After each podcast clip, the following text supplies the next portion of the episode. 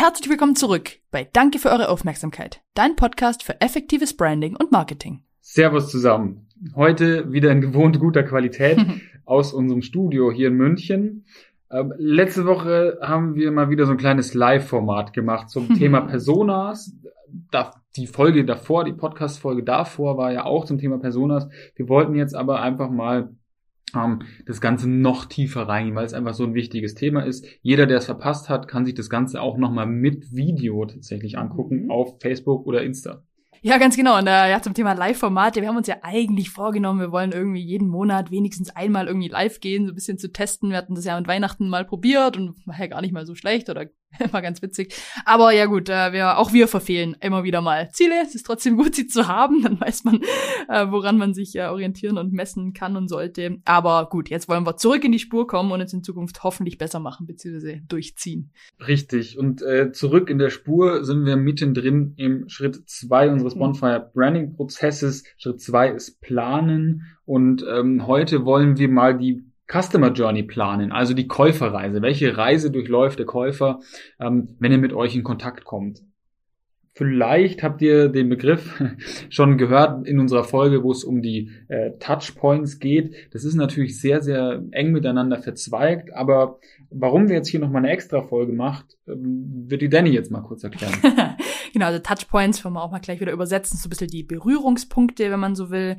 Und Customer Journey, das ist im Grunde, ja, wenn man so, also nichts anderes als eigentlich die Gesamtbetrachtung aller einzelnen Touchpoints, also der einzelnen Berührungspunkte, über die dein Kunde oder auch dein potenzieller Kunde äh, so mit deinem Unternehmen oder deiner Marke in Berührung kommt. Und zwar vor, während oder auch nach dem Kauf deines Produktes oder, oder deiner Dienstleistung. Ne? Genau, und da, darüber haben wir genau schon das letzte Mal geredet und sehr ausführlich. Also Touchpoint kann im Endeffekt alles sein. Von einer klassischen Printwerbung, also Plakate, die an der Straße aufgehängt werden, bis hin zu einem Online-Targeting, also das, was man dann so als gesponsert in, in seinem Instagram- oder Facebook-Feed sieht. Ähm, oder auch eine Empfehlung tatsächlich, also eine persönliche Empfehlung, ein Erfahrungsbericht eines Freundes. Das ist auch ein Touchpoint im, im weitesten Sinne. Ja, wichtiger sogar, ne? Also, Definitiv. Also ein Plus das, Ultra. das ist einer, wenn du, wenn du es dahin geschafft Ja, hast, dann dann, läuft's. dann läuft's, würde ich sagen. ja. ähm, heute wollen wir uns aber so ein bisschen auf das große Ganze konzentrieren ähm, und ja weniger auf die einzelnen Touchpoints eingehen, weil wir wollen es schaffen, dass wir so besseres Verständnis ähm, für das Kaufverhalten deiner Kunden irgendwie entwickeln. Ja, voll, weil ich meine, im Grunde ist es so, wenn du, also nur wenn du deine Customer Journey und die einzelnen Touchpoints mal analysierst und sie genau kennst, dann kannst du im nächsten Schritt deine Unternehmensaktivitäten ganz gezielt auf die Bedürfnisse deiner Kunden ausrichten und dann auch entsprechend kommunizieren an jedem, jedem Touchpoint. Das nennt sich dann übrigens auch äh, Customer Centricity, also einfach Kundenzentrierung oder Kundenorientierung, also den Kunde in den Mittelpunkt zu rücken. Richtig. Und der Kunde, der, auf den wir uns jetzt zentrieren, auf den wir uns konzentrieren, der verläuft, durchläuft tatsächlich so ein ja, Vier-Phasen-Modell, äh, Customer Journey-Phasenmodell könnte man Mhm. es auch nennen. Oder die Experten der Branche nennen es auch AIDA-Modell. Ja, da, Ja. da kann man sich das ähm, super gut merken. AIDA, das große Kreuzfahrtschiff, ähm, ist ja, ist ja, glaube ich, jedem bekannt. Aber natürlich steht jeder Buchstabe jetzt auch ähm, für was Bestimmtes. Also angefangen, AIDA fängt mit A an. A steht für Attention.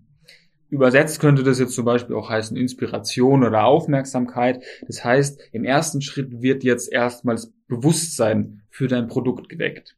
Im zweiten Schritt, also AIDA, sind wir beim I, Interest. Da geht's jetzt um die Favorisierung beziehungsweise das Interesse für dein Produkt. Jetzt wird das Interesse noch stärker ähm, geweckt.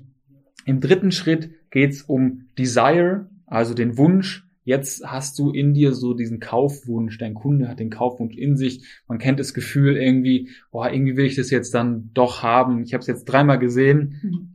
Ja, komm, jetzt kaufe ich's. Und dann sind wir bei Schritt vier, nämlich bei der Action, also bei der Absicht, beim Kaufwunsch. Jetzt wird der Kaufwunsch konkret und du kaufst es am Ende dann auch.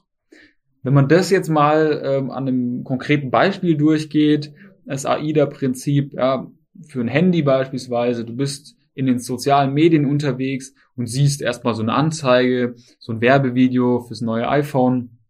Ähm, du hast jetzt, ja, dein, deine Attention, deine Aufmerksamkeit ist so leicht geweckt dann im zweiten Schritt siehst du das Produkt auf einmal überall. Genau, ja. vielleicht hast du es geliked oder vielleicht warst du in zwei, drei Sekunden drauf und so und auf einmal Facebook merkt das, wenn du kurz ja. stockst und dir das ein bisschen länger anguckst.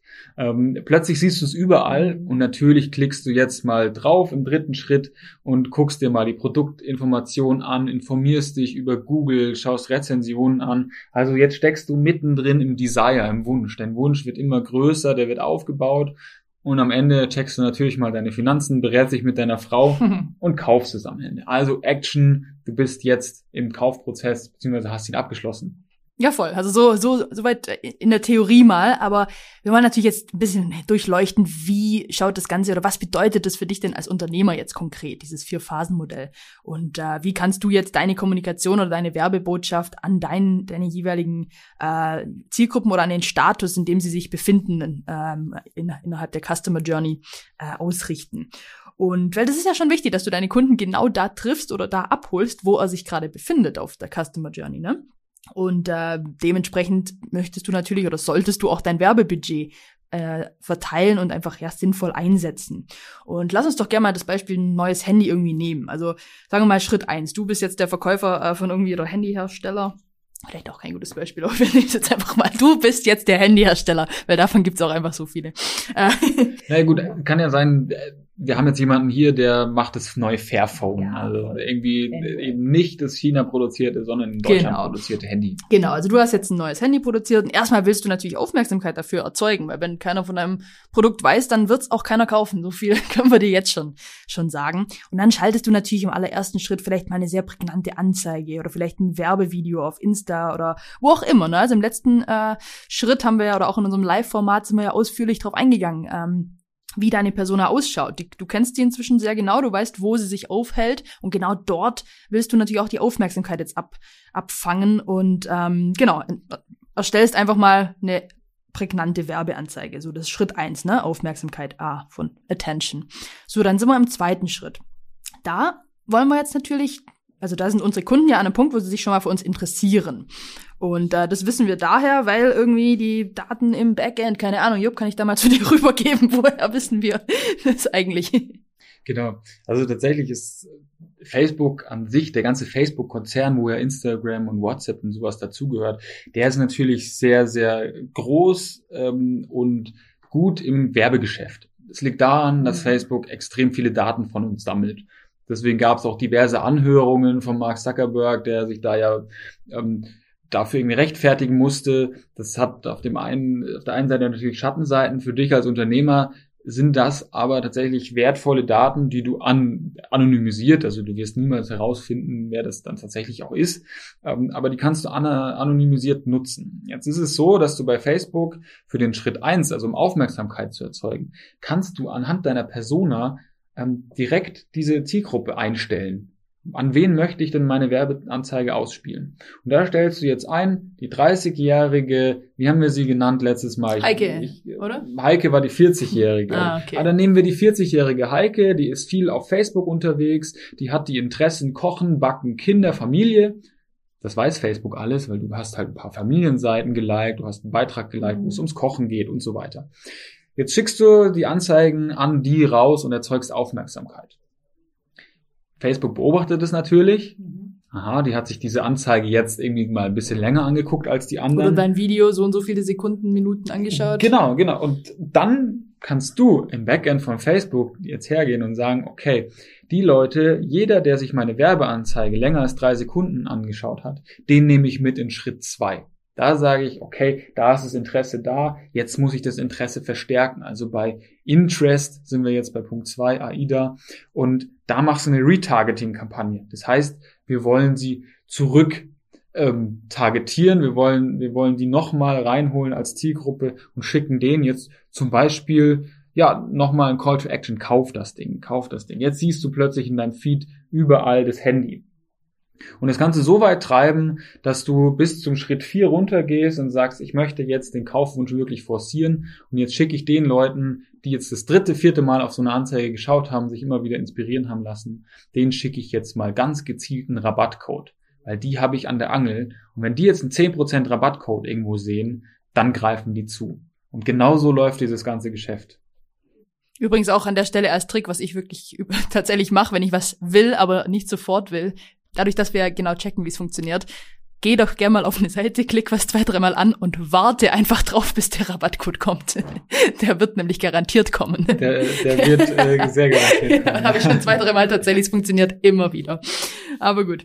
Nee, also das ist ja heutzutage genau das Thema. Also klar, irgendwie unsere Daten werden getrackt, alles wird transparenter, der gläserne Mensch, bliblablub. Aber ich sag's euch ganz ehrlich, aus Unternehmersicht ist das ein absoluter Traum. Also es ist halt einfach äh, schon crazy, welche Möglichkeiten man da heutzutage hat. Und ja, es ist schon teilweise, ich meine, wir sind Jupp und ich auch selber Konsumenten und man denkt sich manchmal so, oh, da creepy, ich krieg Produkte angezeigt, an die ich irgendwie nur gedacht habe.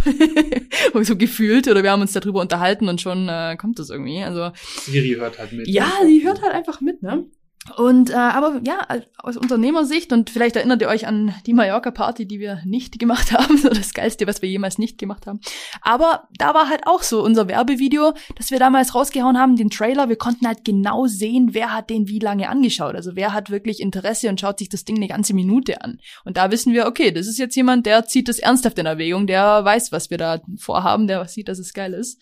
Und noch besser, jetzt kannst du ein Video ausspielen, was vielleicht 19 Sekunden ist und du siehst, shit, die Leute gucken das sich mhm. gar nicht mhm. bis zum Ende an. Was machen wir? Wir kürzen das Video auf 60 Sekunden, bringen alle Infos in 60 Sekunden und plötzlich haben wir mehrere tausend Leute, die sich das durchgucken. Genau. Vorher hat es keinen interessiert.